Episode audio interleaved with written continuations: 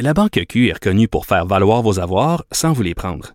Mais quand vous pensez à votre premier compte bancaire, tu sais, dans le temps à l'école, vous faisiez vos dépôts avec vos scènes dans la petite enveloppe. Hmm, C'était bien beau. Mais avec le temps, ce vieux compte-là vous a coûté des milliers de dollars en frais, puis vous ne faites pas une scène d'intérêt. Avec la Banque Q, vous obtenez des intérêts élevés et aucun frais sur vos services bancaires courants. Autrement dit, ça fait pas mal plus de scènes dans votre enveloppe, ça. Banque Q. Faites valoir vos avoirs. Visitez banqueq.ca pour en savoir plus. Pendant que votre attention est centrée sur vos urgences du matin, vos réunions d'affaires du midi, votre retour à la maison ou votre emploi du soir, celle de Desjardins Entreprises est centrée sur plus de 400 000 entreprises à toute heure du jour. Grâce à notre connaissance des secteurs d'activité et à notre accompagnement spécialisé, nous aidons les entrepreneurs à relever chaque défi pour qu'ils puissent rester centrés sur ce qui compte, le développement de leur entreprise.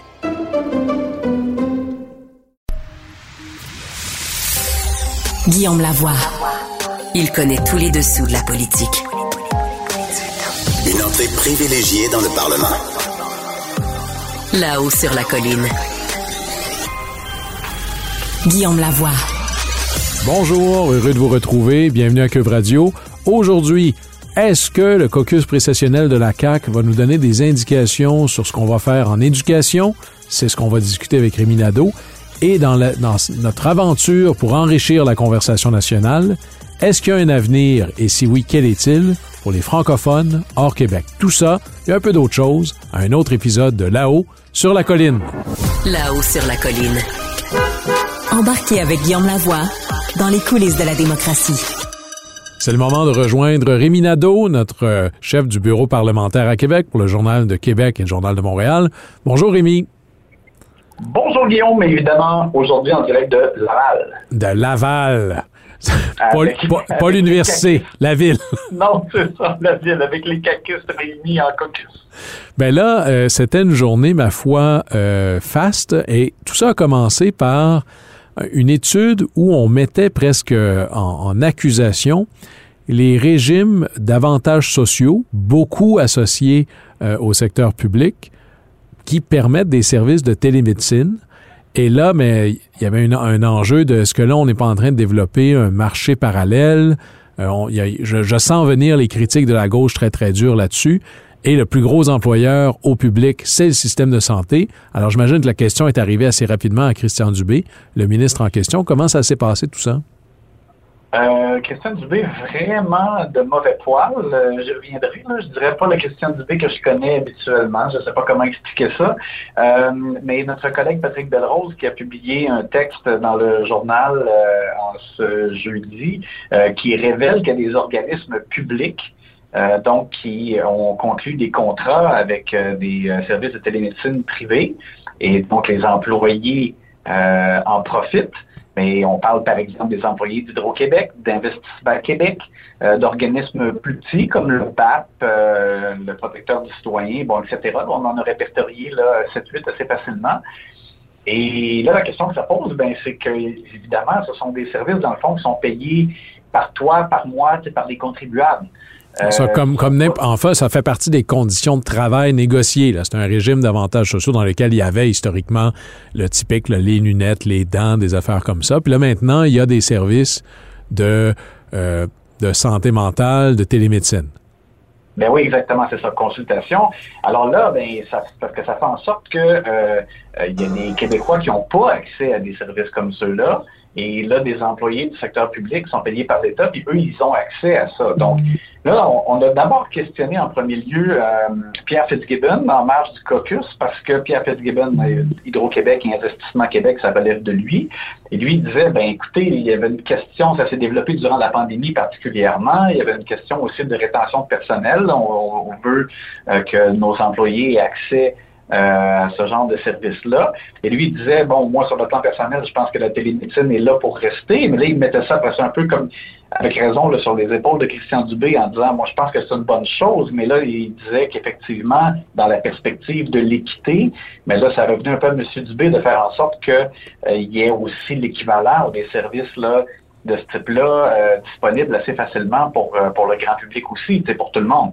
Et donc, M. Dubé, on n'avait pas pu vraiment comme l'accrocher là, à l'entrée du caucus. à un moment donné, ils, nous l'ont sorti là, en milieu d'avant-midi. Et j'ai quand même trouvé sa réponse un peu particulière parce qu'il a dit, écoutez, là, il y avait, une grosse admission. pour les Québécois, en général, euh, l'accès aux services n'est pas là. On n'a pas accès à des bons services. Donc, il a dit, ceux qui en ont, bon, on va pas leur en enlever. Oui, parce que c'est toujours l'espèce de tension. Là. Souvent, on attend, on, entend la critique, ben c'est pas juste. Eux, ils ont quelque chose d'infiniment de, désirable. Est-ce que la solution, c'est de l'enlever à ceux qui l'ont ou peut-être d'essayer de le développer pour ceux qui ne l'ont pas? Ben c'est ça. Mais donc, c'est juste que c'était présenté assez froidement par M. Dubé, je dirais sans, grande compassion pour ceux qui n'ont pas de, de ces services-là. En tout cas, euh, je pense que l'échange a été un petit peu comme, euh, euh, je dirais, tendu avec les journalistes. mais parce que c'est ça. Donc là, il, faut en fait maintenant que dans le cadre du, plan de, de, refonte du système de santé de M. Dubé, il y ait un plus large accès. Puis il a dit quand même que c'est c'est un objectif, effectivement, euh, de, donc, de faire en sorte qu'on puisse avoir euh, davantage d'accès. Mais ben, pendant ce temps-là, quand même, ça pose la question euh, comment ça se fait qu'il y a des employés du secteur public qui, eux, ils l'ont déjà, les autres ne l'ont pas. Puis l'autre chose, ben, un autre point qui a été relevé par le Parti québécois, notamment parce qu'il y a des partis d'opposition aussi qui ont, qui ont émis des critiques. Le Parti québécois aussi a dit avec raison, l'autre effet pervers, c'est que si les organismes publics euh, passe euh, par ce, genre de service-là privé. Et, s'il y en a de plus en plus, parce que par exemple, là, je te, dirais que nous, on soupçonne aussi le ministère de la Famille, là, qui on a posé des questions, ils ont accordé un contrat, on attend leur réponse, mais il semble qu'eux aussi on, sont en train de, d'offrir ce genre de type de, service-là. Mais c'est que si ça se déroule de plus en plus vers le privé, ben là, on se tire aussi un peu dans le pied, parce qu'on va dire, dans le fond, ça va mobiliser encore plus de ressources disponibles au privé et non, et non au public. Euh, il y, a aussi cet effet pervers-là.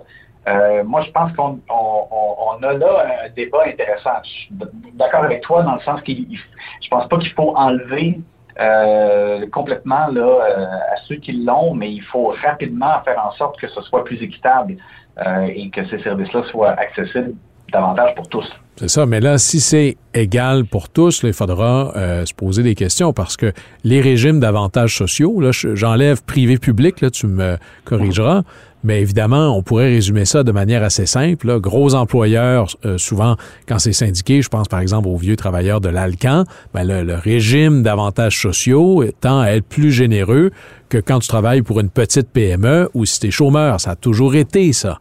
Alors, qu'est-ce qui fait que là, ça vient euh, je dirais, casser un peu plus, là, ici?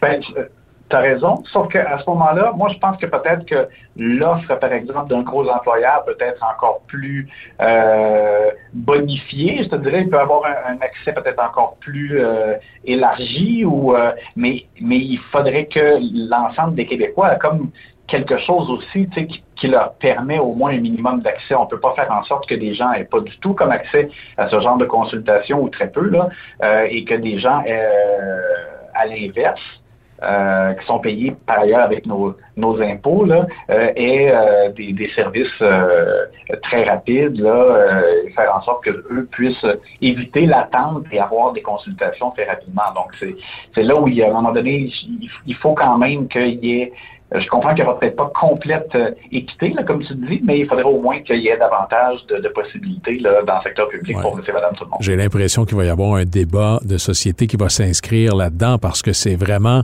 comme dirait l'autre, la pointe de l'asperge donc tu es au, caucus de la CAC. Alors les, ministres passent les uns après les autres. Il y a Bernard Drinville qu'on n'avait pas beaucoup vu. Bon, hier il a dit euh, je ferme la porte à certaines choses, mais là aujourd'hui il a présenté un peu plus de choses. Euh, sur ce qu'il entendait faire. Euh, tout le monde, il y avait une espèce de prise de conscience à quel point le défi était grand. Qu'est-ce qu'il a présenté en gros?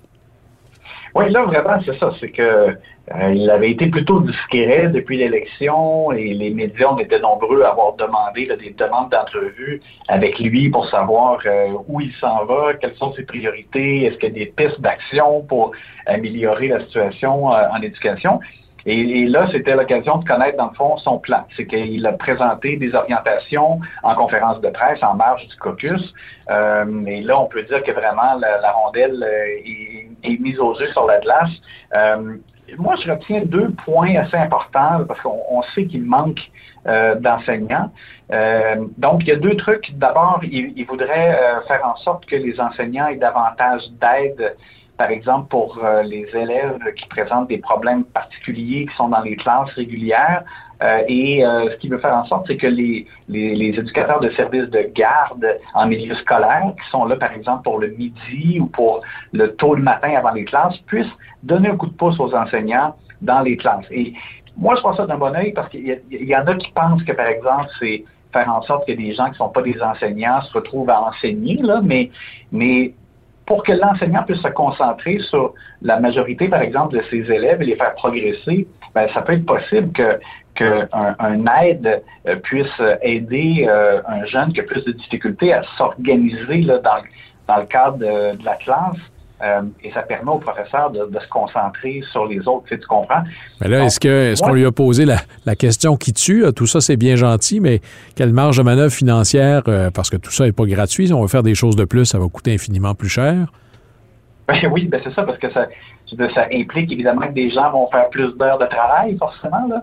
Euh, fait que ça, c'est sûr que ça reste à voir. Ça va impliquer aussi comme une négociation euh, avec les, syndicats, puis et tout et tout. Là. Donc, euh, bon, c'est un peu comme on dit souvent, là, il faut rester branché et suivre la suite.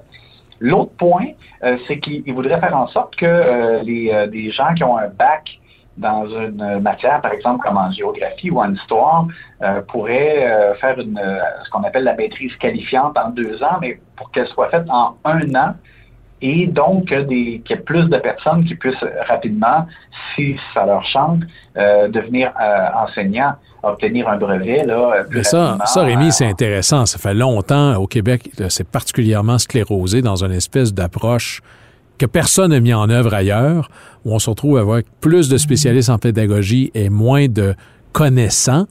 Là, l'idée de si je suis expert dans une matière, à quelle vitesse vous pouvez me mettre dans une salle de classe si je m'en sens la vocation, ça c'est intéressant. Plusieurs ont essayé avant lui ou en ont parlé. Qu'est-ce qui fait que cette fois-ci, il pourrait livrer? Bien, encore là, donc ce sera une question un peu de, négociation. Mais moi, en tout cas, je suis très ouvert à ça parce que, comme tu l'as bien résumé, il y a des gens qui peuvent être extrêmement compétents dans, dans leur domaine, et euh, bon, est-ce que c'est suffisant? Un an pour apprendre, je dirais, à communiquer leur savoir euh, à, des jeunes ou à une classe? Je pense que ça peut être possible. Puis à ce moment-là, ben, ils deviennent euh, des joueurs importants pour donner un coup de pouce dans le réseau et faire en sorte qu'il y ait plus de bras.